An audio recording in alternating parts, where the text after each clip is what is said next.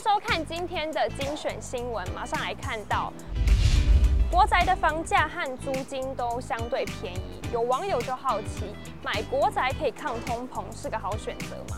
他认为北市成功国宅地段精华，前复兴后敦南，旁边是和平，缺点是屋龄老，户数约三千户，人口组成可能较复杂。若用两千八百万购买，约可贷一千万，想买来收租抗通膨。许多人分析，自住可以，但论投资应有更好标的。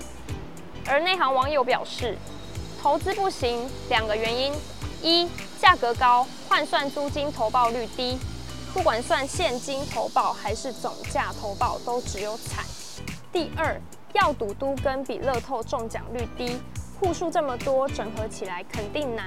以投资角度出发，肯定可以找到比这个好非常多的物件。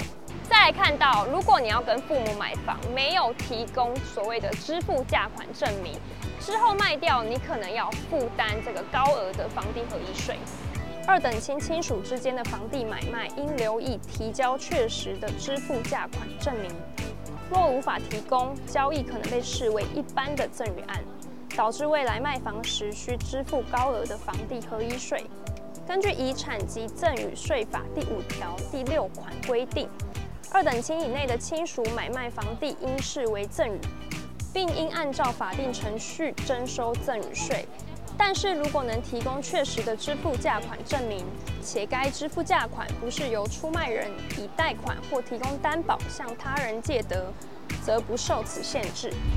收看房市关键报报呢，你可以了解更多的房市新闻。关掉之前，不要忘记按下订阅并开启小铃铛。我们下次见。